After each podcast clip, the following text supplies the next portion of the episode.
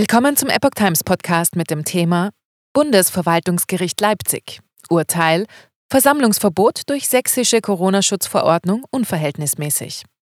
Ein Artikel von Erik Rusch vom 23. Juni 2023. Kritiker prangerten während der Corona-Pandemie oft eine Unverhältnismäßigkeit bei den Einschränkungen von Grundrechten im Kampf der Regierung gegen das Coronavirus an. Drei Jahre später bestätigt das höchste deutsche Verwaltungsgericht im Fall der sächsischen Corona-Schutzverordnung vom 17. April 2020 diesen Verstoß. Die Einschränkungen während der Corona-Krise waren massiv und wie jetzt im Fall der sächsischen Corona-Schutzverordnung vom 17. April 2020 betreffend der Untersagung von Versammlungen auch unverhältnismäßig. Das stellte das Bundesverwaltungsgericht in Leipzig am Mittwoch, den 21. Juni fest. Nach der damaligen sächsischen Corona-Schutzverordnung waren alle Veranstaltungen, Versammlungen und sonstigen Ansammlungen untersagt. Im Einzelfall konnten Ausnahmegenehmigungen auf Antrag vom zuständigen Landkreis oder der zuständigen kreisfreien Stadt erteilt werden, wenn dies aus infektionsschutzrechtlicher Sicht vertretbar war. Dagegen ging eine Privatperson vor. Ihr Antrag zur Feststellung, dass dies eine unwirksame Vorschrift wäre, lehnte das sächsische Oberverwaltungsgericht ab. Das Bundesverwaltungsgericht revidierte nun das Urteil des sächsischen Oberverwaltungsgerichts. Zweck stand außer Verhältnis zur Schwere des Grundrechtseingriffs.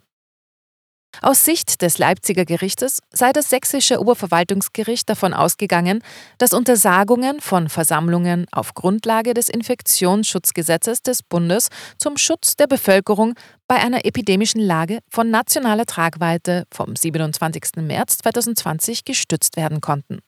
Gleichzeitig sei die Landesregierung davon ausgegangen, dass ein generelles Versammlungsverbot wirksamer gewesen wäre als Schutzauflagen wie zum Beispiel Abstandsgebote.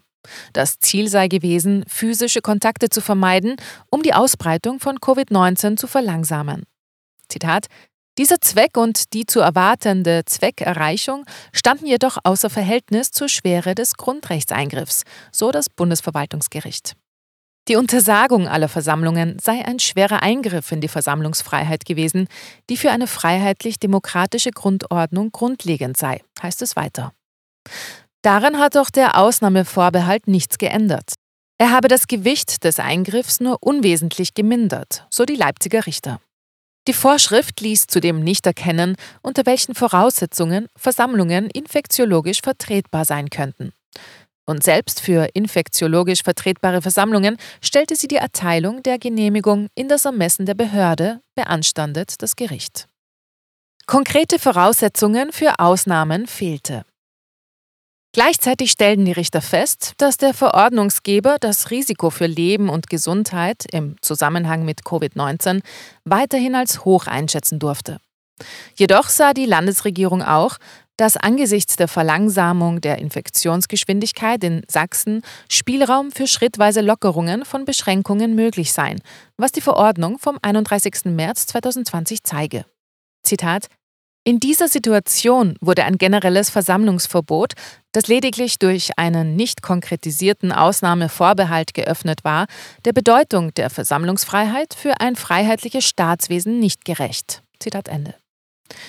Die Landesregierung hätte selbst regeln müssen, unter welchen Voraussetzungen Versammlungen infektiologisch vertretbar sein können, um zumindest Versammlungen unter freiem Himmel mit begrenzter Teilnehmerzahl unter Beachtung von Schutzauflagen wieder möglich zu machen.